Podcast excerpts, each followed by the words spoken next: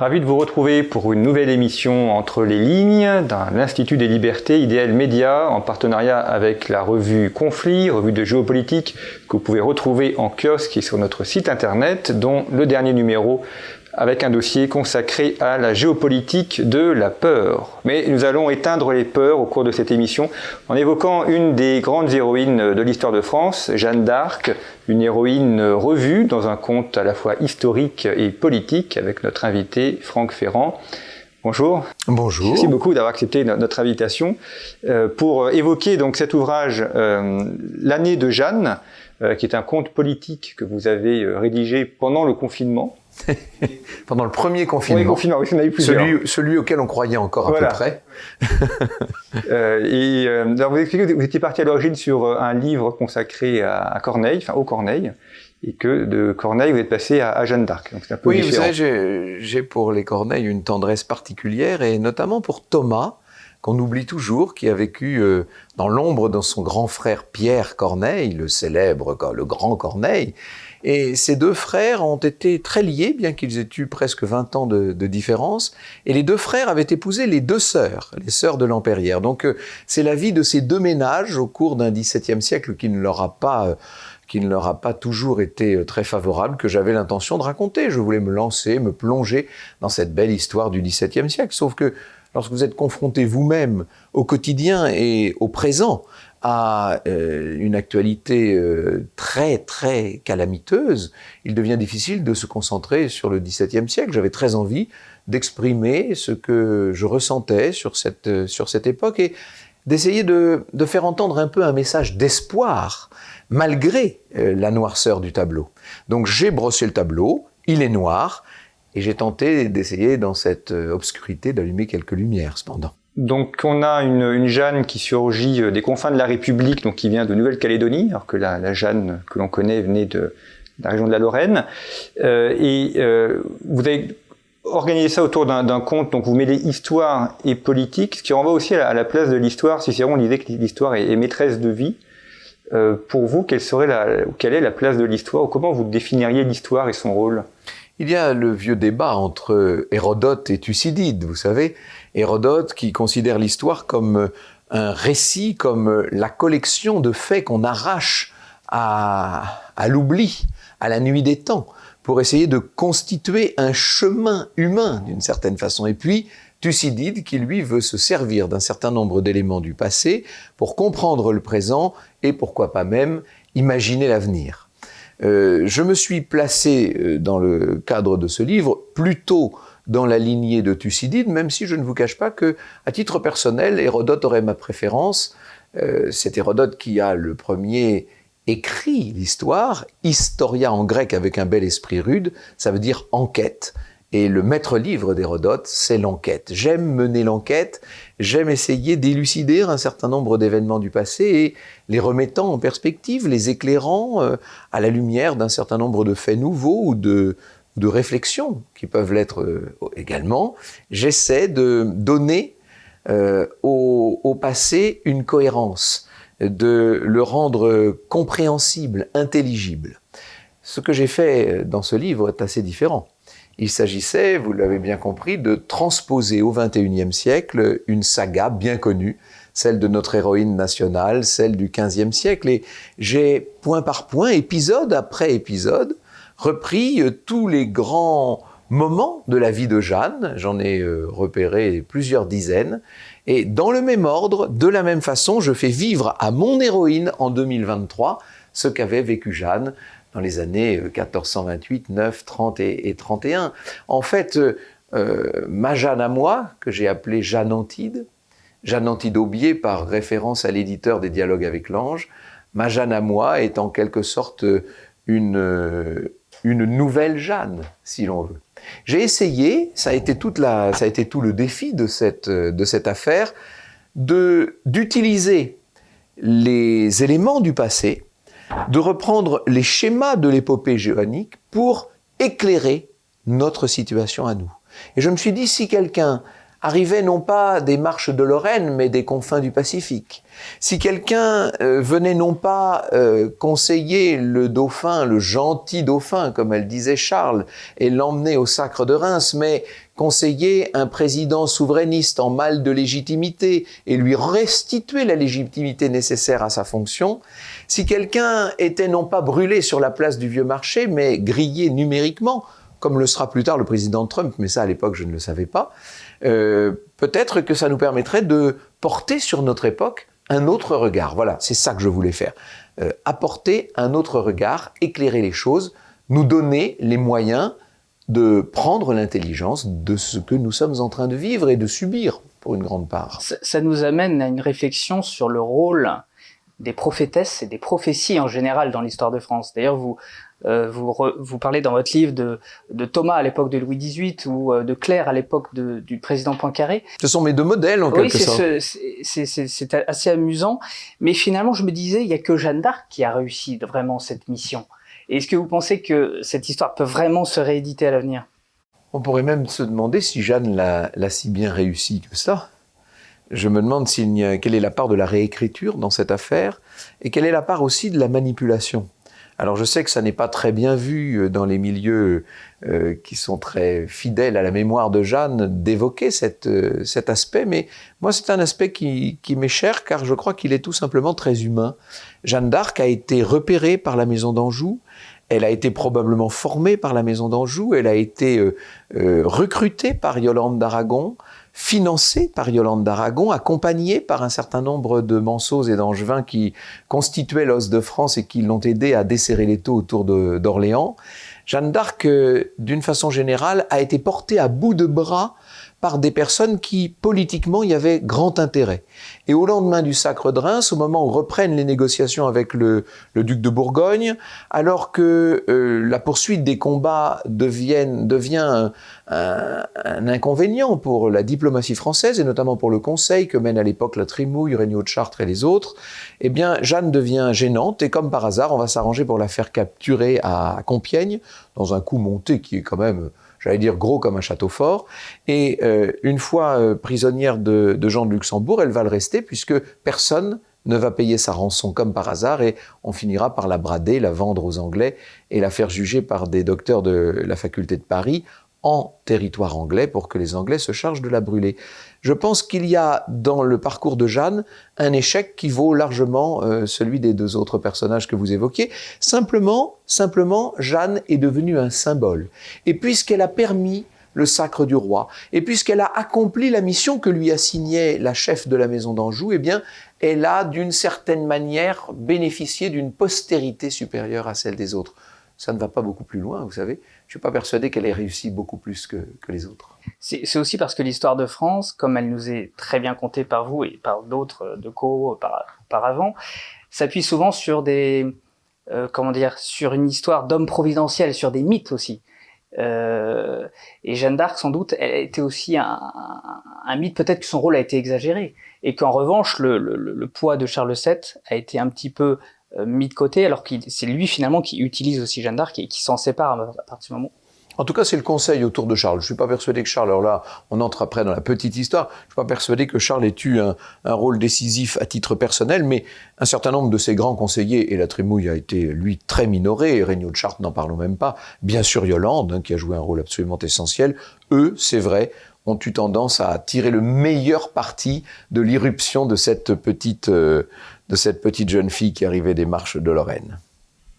Et ce qui renvoie aussi à, on a évoqué l'homme providentiel, euh, qu'on espère toujours revenir, enfin revenir pour euh, redresser le pays. Mais dans l'épopée de Jeanne, il y a aussi les, gens qui l'entourent. C'est-à-dire que Jeanne ne peut pas agir seule. Il faut bien des hommes pour libérer Orléans, euh, des capitaines également. Donc des capitaines qui n'appréciaient pas trop d'ailleurs. quand on voit la, réaction du duc d'Alençon dans les premiers temps, on peut pas dire qu'il soit ravi de voir débarquer cette femme à la tête des armées. même le, le bâtard d'Orléans, même Dunois, va se montrer moins enthousiaste qu'on ne l'a dit. Et, donc, ce qui veut dire aussi que euh, c'est pas un homme seul qui sauve un pays. On a besoin de, personnes autour qui. C'est une question de symbole. Vous savez, je crois beaucoup aux génies nationaux. Moi, je pense qu'il y a une, un tempérament propre des peuples. Et il me semble que l'une des constantes dans l'histoire de France, c'est que, c'est peut-être euh, ce que nous devons à nos ancêtres gaulois, n'est-ce pas, pour reprendre la vieille phraséologie de la Troisième République, dans l'histoire de France, nous avons fort, euh, volontiers recours à des figures euh, de sauveurs et à des, ce qu'on appelle des hommes providentiels, ou dans le cas présent, une femme providentielle. La providence euh, a partie liée avec l'histoire de France et l'émergence de figures majeures euh, revient constamment dans cette histoire comme une espèce de leitmotiv, ce qu'on ne retrouve pas dans d'autres histoires nationales d'ailleurs. Donc je pense que cette, euh, cette image de l'homme providentiel, nous n'en ferons pas l'économie, y compris dans la crise terrible que nous sommes en train de traverser. Je pense qu'un jour ou l'autre, il va falloir que quelqu'un reprenne la bannière, la brandisse et réussisse à mettre d'accord un peuple qui, sans cette figure tutélaire, est généralement incapable d'unité et de cohésion. Dans, dans, Homme providentiel, on entend providence. Eh et, d'ailleurs, c'est un fil qu'on entend dans votre livre, c'est que finalement, cet enfant de la foi, elle est aussi une chrétienne. En fait, il y a toute l'histoire de la France, fille aînée de l'Église, euh, qui est un peu un nouvel Israël, c'est-à-dire ce, pays euh, qui va guider la chrétienté. Heureux comme Dieu en France. Oui, c'est ça. mais mais est-ce que vous pensez qu'à notre époque, encore aujourd'hui, la France est capable de, de, de, créer, de, de faire, d'engendrer des héros comme, comme cette Jeanne. Je ne suis pas persuadé que la Providence, si vous voulez la faire entrer en ligne de compte, que la Providence ait besoin euh, que euh, la population française l'aide particulièrement. Et pour ce qui est du livre euh, L'année de Jeanne, vous aurez remarqué que j'ai mis un point d'honneur à ne surtout pas développer la dimension spirituelle. C'est-à-dire que le livre est absolument dénué de cette dimension verticale et transcendante, ce qui, quand on me connaît un peu, est étrange, mais qui est une volonté délibérée.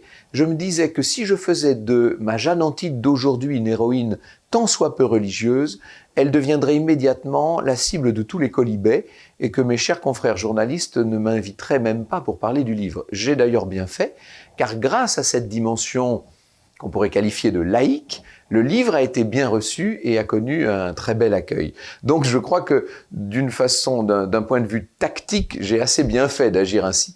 Néanmoins, vous avez raison, le véritable homme providentiel, la véritable femme providentielle aurait sans doute besoin dans la mission euh, qu'il se donnerait ou qu'elle se donnerait, euh, aurait sans doute besoin d'une force et d'une inspiration un peu plus religieuse, euh, aurait probablement besoin d'une foi, peut-être pas une foi religieuse d'ailleurs, mais en tout cas une foi dans quelque chose.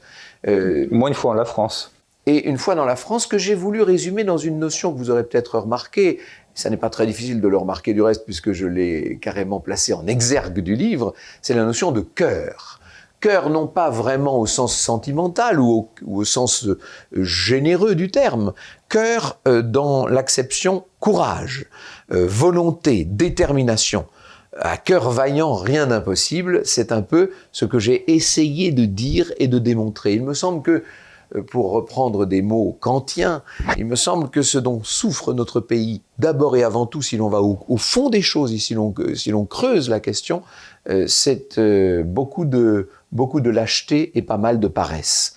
Si on arrivait à, dompter notre paresse et à étouffer notre lâcheté, nous serions de nouveau capables de faire des choses extraordinaires.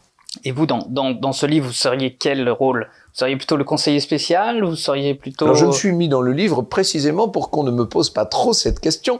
Euh, il y a, alors je sais que ça, ça ne prend qu'une page et demie, mais j'ai inventé un petit Franck Ferrand qui débarque dans, dans ce livre et qui vient simplement dire à Jeanne, écoutez, vous savez, quand on travaille dans les médias et lorsqu'on raconte l'histoire pour le grand public, on n'a pas trop euh, l'occasion d'exprimer des opinions.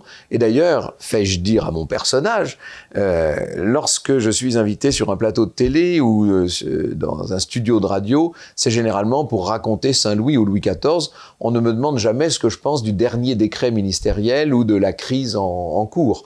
Je pense que ce livre a permis de changer un peu les choses et que le personnage de Franck Ferrand tel qu'il apparaît dans le livre, cette petite mise en abîme, euh, serait aujourd'hui un peu daté parce que grâce à ce livre, enfin, on me demande un peu de temps en temps mon avis sur euh, la situation. Mais du coup, euh, en tant qu'historien, vous perdez un petit peu la neutralité qu'on attend. Alors, euh, c'est le revers de la médaille, c'est-à-dire que vous vous exposez et en même temps, du coup, vous êtes un historien aussi engagé. Je pense que les gens qui m'écoutent depuis longtemps, euh, j'ai fait maintenant des milliers et des milliers d'émissions depuis près de 20 ans, d'abord sur Europe 1 et puis sur pas mal d'ondes. Les gens qui connaissent mes récits, qui ont lu mes livres, etc., connaissent à peu près ma sensibilité et je serais très étonné qu'ils aient été surpris eux-mêmes de, mes prises de position. Simplement, je ne pense pas avoir perdu en revanche euh, euh, cette espèce de neutralité dont vous parlez et qui est déterminée, elle, par la volonté toute voltairienne d'essayer de s'approcher, sinon de la vérité, car je pense que c'est peut-être un peu, un peu ambitieux, mais en tout cas de ce que je pense être la vérité. Et euh, je ne pense pas, lorsque j'essaie de raconter une histoire, de faire revivre un personnage, de ressusciter un événement, je ne pense pas me situer ni à droite, ni à gauche, ni même au centre d'ailleurs. J'essaie d'être le plus le plus objectif possible et le plus proche de ce qui me paraît devoir euh, correspondre à la réalité et à la vérité. C'est ce parcours de vérité, cette recherche de l'aletheia, c'est à peu près peut-être ce qu'il y a de, plus stimulant dans un parcours intellectuel, quel qu'il soit, et quelle que puisse être la discipline dans laquelle il s'exerce. Ceci dit, en, termes de neutralité, le fait de parler des personnages historiques et de montrer leur importance, c'est déjà se positionner dans un courant historiographique. En 2020, on aurait dû fêter l'année de Jeanne. C'était une année euh, joannique euh, qui a été euh, supprimée euh, par le confinement. que mon titre n'était pas tout à fait innocent. Oui, tout à fait. Euh, mais le, il y a d'autres courants historiographiques qui sont très opposés au fait de mettre en avant les personnes historiques, qui vont davantage insister sur les faits sociaux, sur dehors des sujets qui sont pas non plus inintéressants à étudier, mais on, la, manière d'aborder l'histoire, la manière de la présenter, et suppose aussi un positionnement et une. Oui. Euh, dans la façon de, de faire de l'histoire ou de la présenter, euh, il y a de toute façon déjà une prise de, une prise de position. C'est certain. Euh, moi, je suis un élève de l'école des hautes études. J'ai fait de la méthodologie à haute dose dans le creuset de l'école des annales, vous savez, et de ce qu'on appelle la nouvelle histoire.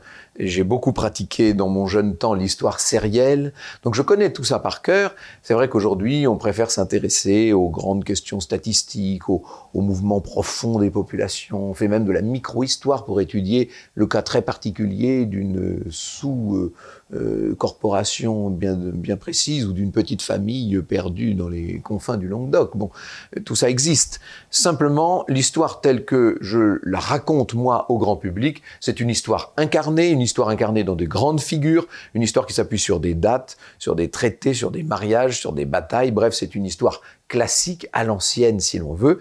La seule, à mon avis, qui continue de permettre de réunir les gens sur un socle commun. C'est ça qui m'intéresse dans cette histoire, d'abord et avant tout. Quand je raconte l'histoire à la radio le matin, mon but c'est de, de faire aimer aux gens un certain nombre de références qui, lorsqu'on les partage, permettent d'aller plus loin ensemble. C'est ça qui m'intéresse. Recréer ce socle commun retisser cette histoire commune, savoir d'où nous venons ou d'où nous sommes censés venir, avec toutes les inexactitudes, avec toutes les simplifications que cela parfois peut comporter, mais en tout cas, ne pas se laisser submerger par la théorie, rester dans la pratique, dans l'incarnation, dans l'humain, dans le vivant, dans cet extraordinaire réservoir d'expérience que nous offrent les annales. Ce qui suppose aussi, ça c'est un, un, un, des enjeux de l'histoire, c'est le rapport entre la, la, recherche historique universitaire qui a des évolutions et des découvertes très importantes et, et la manière dont l'histoire est, est, comprise ou connue du grand public. Et, il y a toujours une difficulté à, à vulgariser, qui est un, un très beau terme, vulgarisation, c'est-à-dire d'apporter au, au, grand public l'état des connaissances historiques, des découvertes, des recherches qui forcément euh, sont, sont, nouvelles, avancent et progressent. Bien sûr. Vous savez, euh, ça c'est mon rôle. Et si euh, je voulais me payer de mots, je dirais c'est un peu ma mission. C'est notre mission à nous autres passeurs d'histoire, vulgarisateurs comme vous dites. C'est-à-dire qu'en fait, euh, vous savez, il se trouve que là, je viens de, de, réaliser un certain nombre de petits, de petits flashs, de petits podcasts pour une école de joaillerie. Dans la joaillerie, il y a tous les stades. Il y a la personne qui est dans la veine rocheuse et qui va chercher la gemme. Il y a la personne qui commence à la, préparer. Il y a celle qui va la tailler. Et puis il, celle, y a la personne qui va sertir le joyau.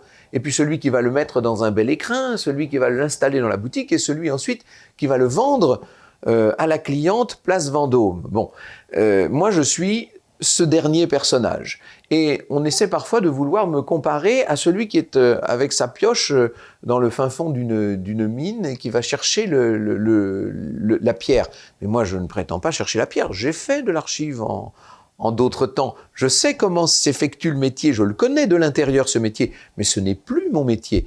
Moi, je suis un, un présentateur des choses, un passeur d'histoire, et je suis là précisément pour essayer de faire euh, de, mettre à la disposition du plus grand public possible des découvertes ou des travaux, des recherches qui ont été effectuées par des personnes dont c'est le, dont le travail. Et je pense qu'il n'y a pas du tout de, de conflit entre ces métiers. Au contraire, tout ça se constitue une sorte de grande filière et il y a une collaboration, il y a une complémentarité, d'ailleurs avec... Euh, une immense majorité euh, des, professeurs, euh, des universitaires, euh, comme on a l'habitude de les appeler, mes relations sont excellentes, voire pour certaines très fructueuses et cordiales. Alors vous avez toujours deux ou trois personnes qui, qui, pour des raisons diverses et variées, qui souvent ont plus, ont plus de rapport avec leur psychologie propre qu'avec la situation elle-même. Il y a toujours des personnes avec qui ça se passe moins bien, mais avec 99% de mes confrères, entre guillemets, historiens, les choses se passent très bien, voire euh, excellemment. Cette année, en fait, le 200e euh, anniversaire de la mort de Napoléon, c'est donc une commémoration importante qui euh, ne semble pas rassembler les Français. Est-ce que vous pensez que Napoléon, c'est une personnalité au contraire qui pourrait rassembler je ne sais pas où vous voyez que ça ne rassemble pas les Français. Ça, ça divise un certain nombre d'hommes politiques. Les élites, on va dire. voilà, oui, c'est ça. Pour ce qui est des Français, je pense que dans leur quasi-unanimité, enfin en tout cas dans une écrasante majorité, euh, ils reconnaissent à Napoléon son statut de personnage absolument majeur de l'histoire de France. Peut-être le plus important d'ailleurs de l'histoire de France, ou en tout cas l'un des plus importants d'une façon euh, tout à fait euh, indiscutable. J'aurais dû être normalement euh, à Longwood le 5 mai. il était prévu que j'emmène plusieurs dizaines de personnes, on devait se retrouver là-bas, on devait assister sur place à Sainte-Hélène aux cérémonies, aux cérémonies du bicentenaire, et puis J'allais dire, les Anglais en ont décidé autrement. Ça, c'est si on est un peu facétieux. Les gens très objectifs diront, la Covid en a décidé autrement. Et, il se trouve que Sainte-Hélène est interdite d'accès jusqu'à la fin du mois de mai. Malheureusement, donc nous ne pourrons pas y être. Je pense qu'il va y avoir des célébrations. encore une fois. À Perfide Albion, hein, décidément, elle nous poursuivra. Enfin, elle poursuivra Napoléon, en tout cas, euh, très longtemps. euh, le président de la République a fait savoir qu'il serait là aux Invalides le 5 mai. Euh, que je sache, les célébrations n'ont pas été retirées de l'agenda des célébrations officielles, mais c'est vrai qu'un certain nombre d'associations, et au-delà des associations, un certain nombre de personnalités politiques, y compris des membres du gouvernement, ont émis des réserves envers Napoléon, voire des critiques, voire pour certains même des condamnations violentes. Bon, il y a tout, comme toujours. Euh, c'est les deux grands reproches. Voilà, on, on, lui fait trois grands reproches même. Le reproche essentiel, fondamental de l'autorité, nous sommes à une époque où l'autorité, surtout lorsqu'elle est verticale et lorsqu'elle s'exprime de manière césarienne, n'est pas très, n'est pas très bien euh, perçue. Un deuxième reproche plus sociologique et plus personnel et psychologique, qui est un reproche de machisme. Vous avez entendu certains de nos ministres, ou certaines, devrais-je dire, considérer que Napoléon était un peu misogyne. Et c'est vrai que incontestablement, il y a des propos de Napoléon dont le moins qu'on puisse dire et qui ne sont pas, très doux avec les femmes. Il faut quand même essayer de les recontextualiser un minimum, euh, pardon de le dire, mais essayer de remettre les choses un peu dans leur, euh, dans leur contexte. On est en, en 1800. Hein. Bon, donc en 1800, Napoléon exprimait, je pense, le point de vue général de beaucoup, beaucoup d'hommes. Peut-être pas tous au demeurant, mais beaucoup. Et puis alors, le dernier reproche, le plus ridicule entre nous, mais celui dont on parle le plus, c'est là le rétablissement de l'esclavage. Donc Napoléon serait un esclavagiste. Ce qui fait qu'au passage, on oublie que lorsqu'il était parfaitement maître de la situation euh, pendant euh, les 100 jours, euh, il va précisément abolir l'esclavage, ce qu'on a tendance à, oublier. Le premier consul l'avait rétabli dans les conditions que l'on sait. Vous savez que l'abolition qui avait été votée pendant la Révolution n'avait quasiment pas été euh, suivie des faits et qu'elle détachait de nous tous les corps constitués, surtout les grands planteurs de, des colonies des petites Antilles, et que c'était tout simplement, euh, en, en, abolissant l'esclavage, on était en train de donner ces colonies aux Anglais, tout simplement. Et dans la perspective de la guerre contre l'Angleterre, le premier consul, et aussi dans la perspective économique, euh, enfin je ne vais pas rentrer dans tous les détails, il a estimé que le rétablissement, en l'occurrence temporaire, de l'esclavage serait préférable et on lui en veut beaucoup pour ça. Je peux comprendre les associations qui se battent. Euh, vous savez, quand, quand, vous avez, euh, quand vous avez un grand idéal, quand vous vous battez pour euh, une reconnaissance, et notamment là en l'occurrence pour, une, pour le rétablissement d'une forme de justice, vous ne faites pas dans la dentelle ou dans la demi-mesure. Et on a trouvé la victime idéale en la personne de Napoléon. Accompagné de Colbert. Oui, Colbert et, plein d'autres. Colbert à cause du Code noir, là encore en oubliant que le Code noir, en son temps, était plutôt une amélioration de la situation des... Je dis bien plutôt, et avec toutes les réserves possibles, mais plutôt une amélioration de la situation des esclaves. Bref, euh, il est aberrant, bien sûr, de vouloir juger euh, la personnalité, le point de vue et euh, le comportement et l'action des, grands hommes du passé à la lueur de nos valeurs d'aujourd'hui. Et il est encore plus aberrant de prétendre euh, les discriminer, enfin les, disqualifier, pardon, simplement parce que le but qu'ils auraient recherché ou celui qu'ils auraient atteint, y compris de manière posthume pour certains d'entre eux, n'aurait pas été conforme à nos valeurs d'aujourd'hui. Il y a là un mélange d'anachronisme, de téléologie et tout simplement d'instrumentalisation qui, euh, qui me paraît assez, assez euh, détestable. Sans anachronisme, est-ce qu'on peut pas euh, estimer qu'il y a eu des fautes dans l'histoire et que Napoléon aurait dû s'abstenir de faire ça Parce que l'esclavage était déjà condamné par l'Église depuis des siècles et des siècles, donc c'est des, valeurs abolitionnistes, elles sont en fait antérieures à Napoléon. Bah, très antérieures, oui, puisque d'abord il y avait eu cette première abolition, il faudrait parler de l'abbé Grégoire, etc. Donc oui, euh, on peut toujours essayer de, de faire couler sur l'histoire, de, déverser sur l'histoire un torrent de, moralité ou de morale, tout simplement. Mais je ne crois pas, encore une fois, que ce soit une bonne façon de procéder. On peut le faire, hein, pourquoi pas. On a, tous les droits, on peut juger, euh, on peut même se mettre à l'aune de nos valeurs d'aujourd'hui, à juger de toutes les philosophies ou de tout, de tout ce qui a pu se passer dans le passé. Je ne crois pas que ce soit... En tout cas, du point de vue de la mémoire, ça peut se comprendre.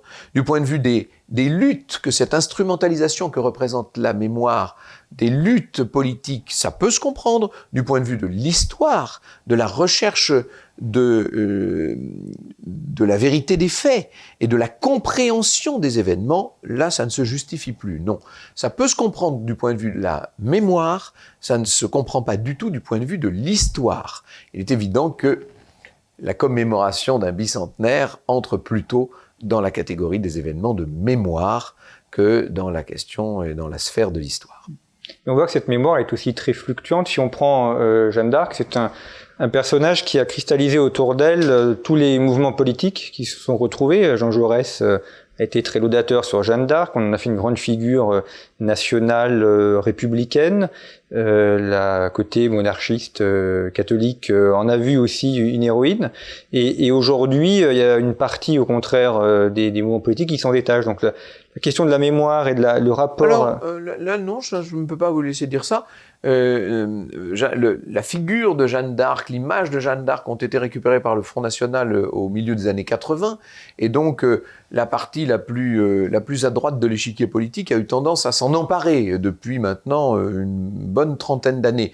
Mais je ne crois pas que grand monde se soit détaché de Jeanne d'Arc, et euh, quelle que soit l'appartenance politique des gens, vous ne trouverez pas, à ma connaissance sur l'échiquier politique français, où que ce soit, y compris à l'extrême gauche, de gens qui vont critiquer en tant que tel Jeanne d'Arc. Je ne crois pas. En tout cas, moi, je n'ai jamais lu de critique profonde de Jeanne d'Arc. Si, il y a Jean-Luc Mélenchon qui disait, oui, elle avait des voix, elle était à moitié folle euh, dans une discussion avec Bono, il y a, il y a, c'est possible. Alors ça m'a échappé. Mais enfin, c'est marginal. D'une façon générale, euh, Jeanne d'Arc appartient à tous les Français. Elle est, euh, pour ce qui est des chrétiens, la sainte patronne du pays. Pour ce qui est, d'une façon générale, des Français, elle est une héroïne nationale majeure. Et encore une fois, je ne crois pas qu'elle appartienne à un parti plutôt qu'à un autre. Et lors des fêtes euh, lors des fêtes d'Orléans, on se rend compte chaque année que des gens de tous horizons politiques viennent lui rendre euh, hommage.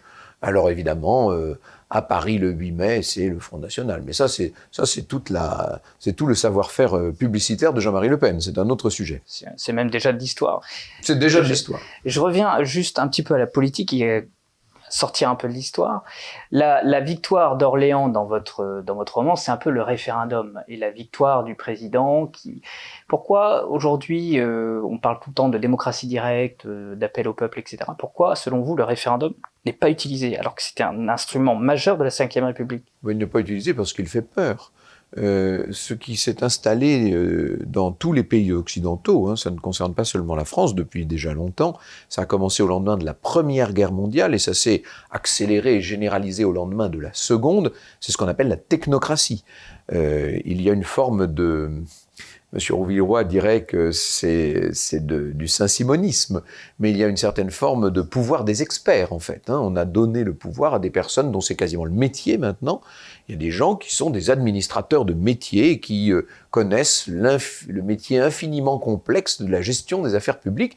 Et plus le temps passe, et moins ils ont envie qu'on les dérange dans leurs petites affaires. Et regardez ce qui se passe avec euh, la crise sanitaire que nous traversons. Nous sommes très bien placés en ce moment pour voir à quel point les experts en général, les conseillers scientifiques et médicaux en l'occurrence, mais aussi d'une façon plus générale tous les grands administrateurs, tiennent le pays et à quel point pour les hommes politiques élus, il est sinon impossible, mais en tout cas très difficile de leur faire entendre raison.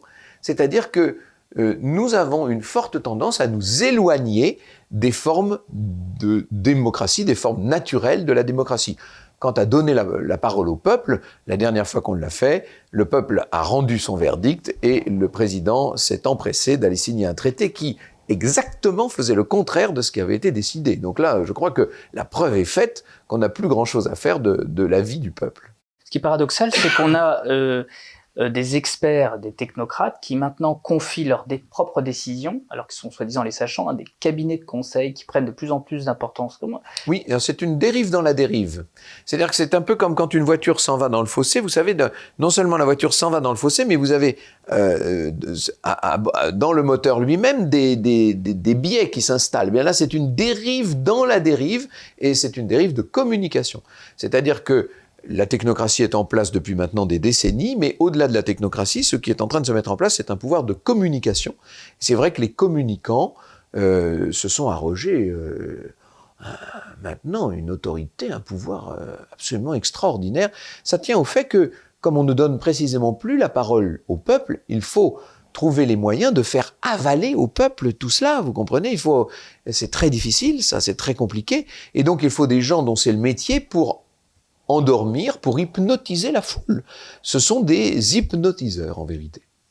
Oui, mais on a le sentiment que ce, cette communication, elle ne passe plus. Euh... Bah, les gens, heureusement, alors on peut espérer que les gens ne soient pas complètement idiots et que, en tout cas, dans l'immense masse de la population, il y a un certain nombre de personnes de, sur qui les, les procédés habituels d'hypnose collective ne fonctionnent pas.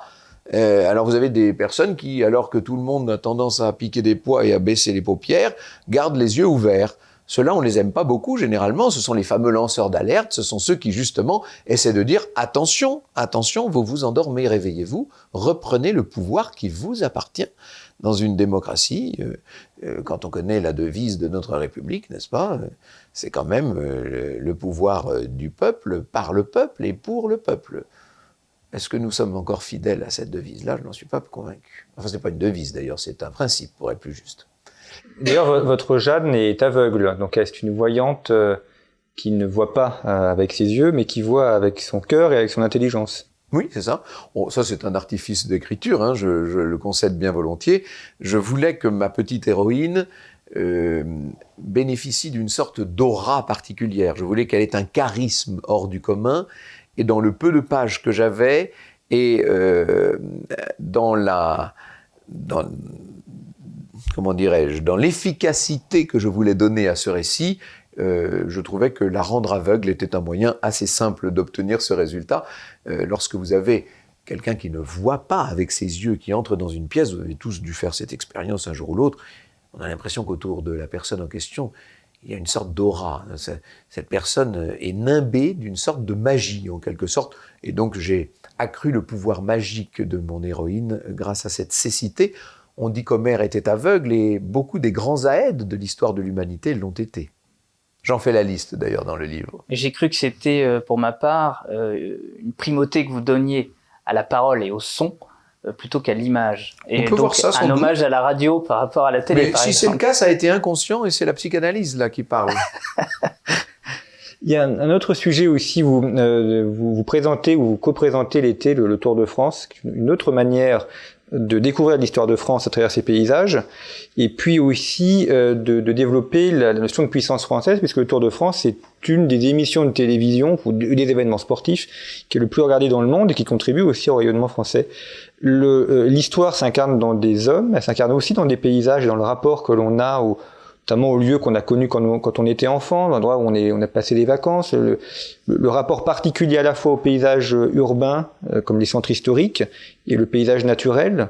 Euh, ce, cette notion de paysage aussi est un élément qu'il faut euh, à la fois protéger des, destructions et, et, éduquer aussi à un apprentissage qui est d'ailleurs une, une, un élément que fait le Tour de France, où on redécouvre la France à travers cette course cycliste.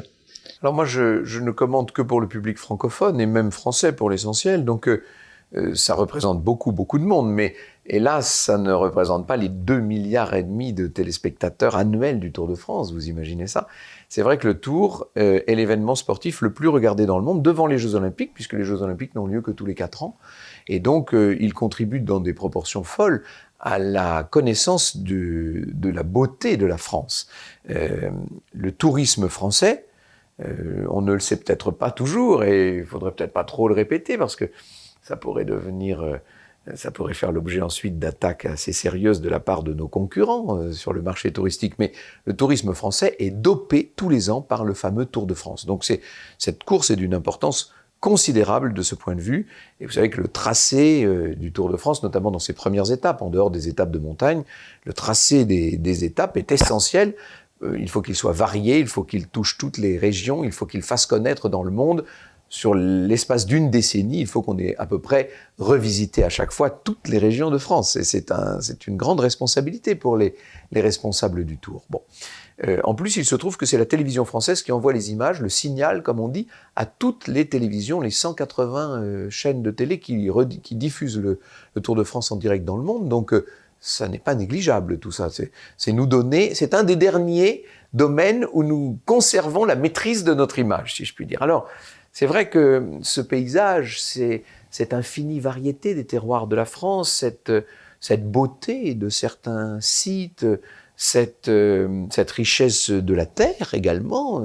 C'est que nous avons des terres agricoles qui sont parmi les plus riches, non seulement d'Europe, mais du monde. C'est assez extraordinaire. Ce, territoire, de ce point de vue, est vraiment béni et euh, c'est vrai que ça a beaucoup contribué, je crois, à, euh, à donner au royaume, dans d'autres temps, la primauté qui a été, qui a été la sienne. Et aujourd'hui, grâce au tourisme, nous pouvons prétendre, je crois, euh, nous survivre, nous survivre à nous-mêmes. Le tourisme ne doit pas être négligé. C'est un directeur du tourisme à l'époque où existait une direction générale du tourisme. Vous savez qu'elle a été supprimée, hélas, dans les années, euh, dans les années 2000. Mais euh, c'est un des anciens directeurs qui me disait, à chaque fois que j'arrivais dans une réunion interministérielle, on voyait se lever les ministres et les secrétaires d'État et ne restait que les chargés de mission quand on arrivait au chapitre tourisme. Comme si le tourisme n'était pas un sujet sérieux. Mais dans un pays euh, tertiarisé au point où l'est la France, et qui dispose du patrimoine culturel et naturel fabuleux qui est le nôtre, dans ce qui reste pour le moment, et pour combien de temps, je ne sais pas, la première destination touristique du monde, le tourisme devrait être un enjeu, une question nationale, c'est fondamental, c'est prioritaire même. Et là, nous avons une responsabilité par rapport à l'entretien de ce, de ce territoire. C'est vrai que euh, la, prolifération en ce moment des, des champs d'éoliennes notamment, et alors pire que les éoliennes, la construction de toutes ces espèces, de tous ces lotissements, vous savez, à l'entrée ou à la sortie des, villages, euh, tout ça contribue beaucoup à diminuer l'attrait de notre, de notre patrimoine et donc de notre tourisme. A un autre aspect aussi, c'est l'entretien du patrimoine, et là euh, j'ai très envie de, de vous renvoyer à mon, à mon, ami et confrère Stéphane Bern qui, euh, qui a pris euh, cette question à bras le corps et qui fait tout ce qu'il peut.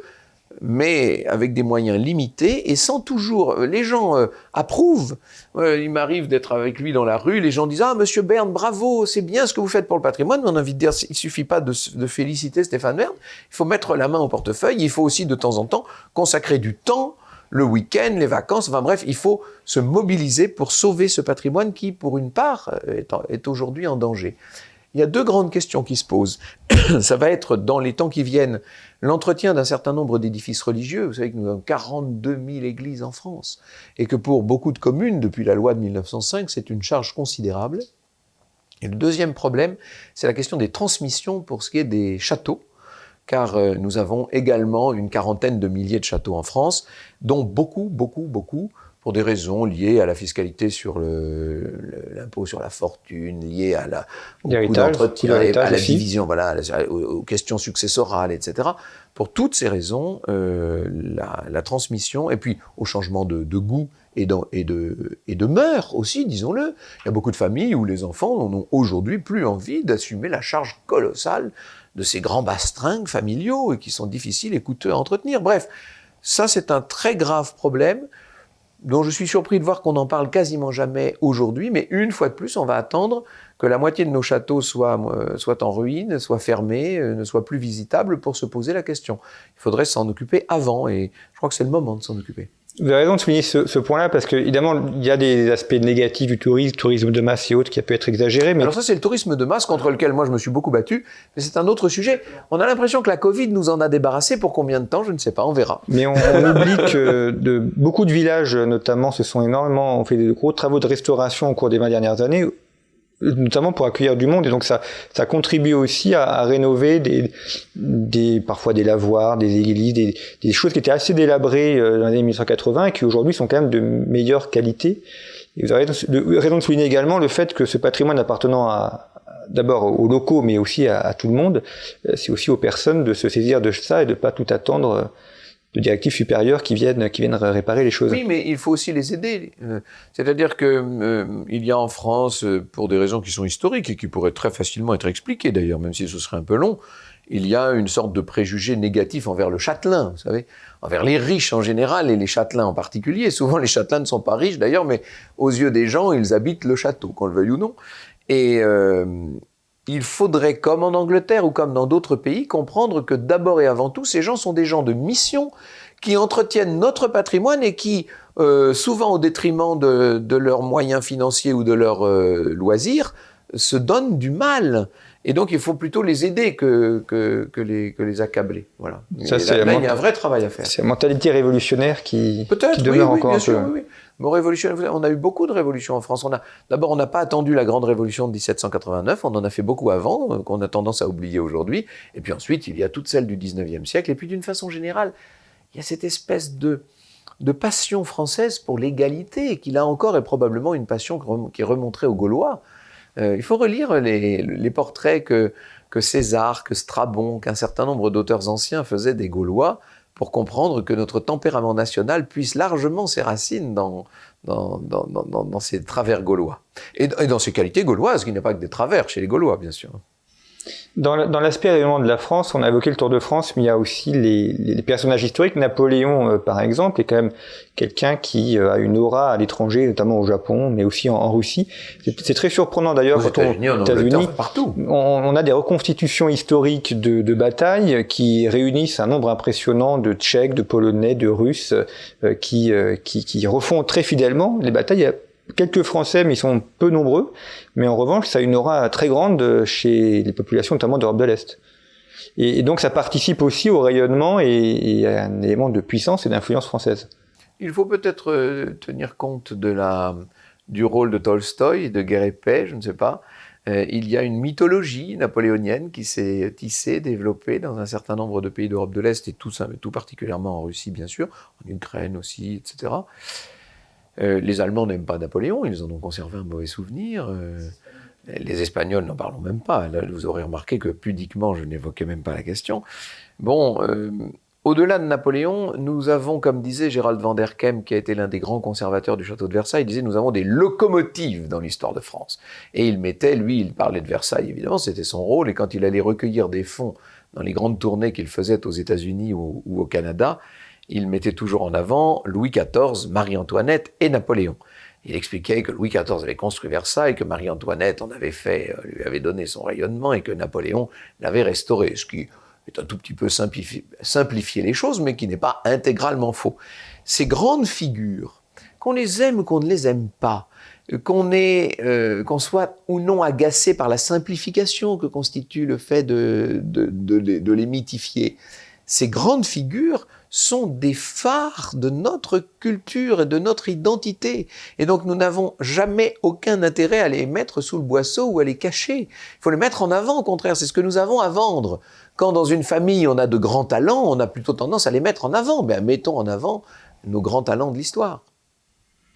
Et sur cette question d'influence, il y a également le, le, le poids euh, culturel en, en, géopolitique. On emploie ce terme de soft power hein, qui euh, est parfois manque de définition, mais euh, il y a évidemment la puissance militaire, la puissance économique. La culture est aussi un facteur extrêmement important. Alors, euh, dans les multiples confinements qu'on subit depuis euh, un an, on voit que c'est un secteur qui a été bradé, interdit. On va me fermer des musées, ce qui est assez euh, nouveau. Enfin, on n'avait jamais autant fermé de, de musées. Euh, et on a l'impression que la France, qui était, enfin, qui s'enorgueillissait de cette de cette culture, de cette exception culturelle, euh, là a marqué une exception culturelle en, en fermant tout. C'est là aussi une exception, mais qu'on n'attendait pas euh, de, de, notre pays. Oui, des études ont montré, semble-t-il, que la contamination était extrêmement rare et quasiment même impossible dans les théâtres. Euh, qu'elle n'existait pas ou pour ainsi dire pas dans les musées, euh, euh, qu'il y a des dizaines de fois moins de, risques d'attraper le virus en, en, fréquentant les galeries d'un musée que qu'une galerie marchande, et pourtant, les galeries marchandes ont longtemps été laissées ouvertes, elles sont pour certaines d'entre elles ouvertes encore aujourd'hui, et on a fermé les musées, on a fermé les théâtres, et on n'a rien fait pour aider la culture. Alors, on, croit qu'on a aidé la culture parce qu'on a aidé, voilà, on a aidé financièrement les acteurs de la culture. On a donné des subventions pour permettre aux, aux comédiens de survivre, pour permettre aux différents administrateurs des musées de, de, de, de toucher leur salaire grâce au chômage technique, etc. Mais enfin, c'est complètement fou ce qui se passe. C'est-à-dire que là, nous avions une occasion magnifique de mettre en avant les musées, les librairies, les bibliothèques, pourquoi pas, les théâtres, bien sûr. On avait l'occasion de montrer à la planète entière que nous étions le pays de la culture, de ce bouillonnement, de cet échange, de ce raffinement, et nous avons fait la démonstration inverse. Je pense que là, nos, nos politiques euh, assumeront pour toujours une une responsabilité terrible. Euh, je pense qu'on leur en voudra le temps venu. Je pense que certains voudront euh, que des comptes soient, soient réglés et malheureusement, sur ce chapitre notamment de la culture, il n'y aura quasiment rien à dire pour leur défense. Ils ont été tout simplement très nuls. Alors pour terminer quand même sur notre positif de, enfin, euh, euh, sur euh, de cette émission, euh, votre héroïne euh, Jeanne, elle contribue, enfin votre Jeanne contribue aussi à, à redresser le, le, le, pays. Quels seraient pour vous les, les, éléments, deux trois éléments à mettre en place qui permettraient de sortir de, de ce marais, peut-être en s'appuyant sur la culture, mais d'autres éléments que vous voyez un peu nécessaires, de quelques leviers à actionner pour un, un redressement? Vous savez, je crois que la politique est faite de de dynamique, bien entendu, ça, je n'invente rien, euh, de dynamique et de et, et, et, et en quelque sorte de, de, polarité. Et un peu comme en météo, ce qu'il faut arriver à faire lorsqu'on fait de la politique, c'est à créer l'anticyclone. Il faut créer des polarités fortes pour chasser les dépressions, si je puis dire, pour chasser les, le mauvais temps. Il faut donc mettre en avant tout ce qui peut exalter, porter, encourager, euh, dynamiser une population, lui donner envie de créer, de faire des choses, se sentir fier et heureux, euh, à se dire mon Dieu, est-ce que dans le temps d'une vie j'aurai j'aurai assez de temps pour aller au bout de ce que je veux faire Et si je n'y arrive pas, il faudra que d'autres poursuivent, aillent plus loin. C'est l'esprit des cathédrales, vous savez. C'est le tas de pierres qui s'organise et qui peu à peu vient à, à s'élever dans le ciel. C'est ça le rôle d'un politique, avant tout, avant toute autre considération. Et je pense que ce que nous devons faire, ce que je vous dis vous paraît peut-être abstrait, mais ça peut se décliner ensuite dans tous les domaines sans exception, c'est donner envie. C'est euh, arrêter de brider, d'encadrer, de, de tracasser, de bloquer, de décourager, euh, de créer des numerus clausus et des process infernaux. C'est faciliter, faciliter, faciliter les choses, donner envie de créer, euh, montrer la beauté de certains, de, certains des, savoir-faire que nous avons accumulés au fil du, du temps, transmettre ce qu'il y a de bon et de beau, sauvegarder le beau, le transmettre et le faire prospérer. Là, il y a un travail, c'est exactement le sens de ce que je voulais dire dans ce petit livre, dans ce petit conte politique, là, dans cette année de Jeanne, c'était l'idée de, de dire aux gens, ne nous battons pas à l'infini contre des ombres, allumons plutôt des lumières, c'est plus efficace. Eh bien, merci beaucoup, Franck Ferrand, d'avoir euh, évoqué ces sujets culturels, historiques. Donc, euh, votre ouvrage L'année de Jeanne, toutes les, références sont à retrouver sur le site de Idéal Média ainsi que Conflit. Et puis, vous pouvez également retrouver le numéro de Conflit euh, en kiosque et sur notre site internet. Le dossier de ce mois-ci est consacré à la géopolitique de la peur. Merci beaucoup pour votre fidélité. À très bientôt.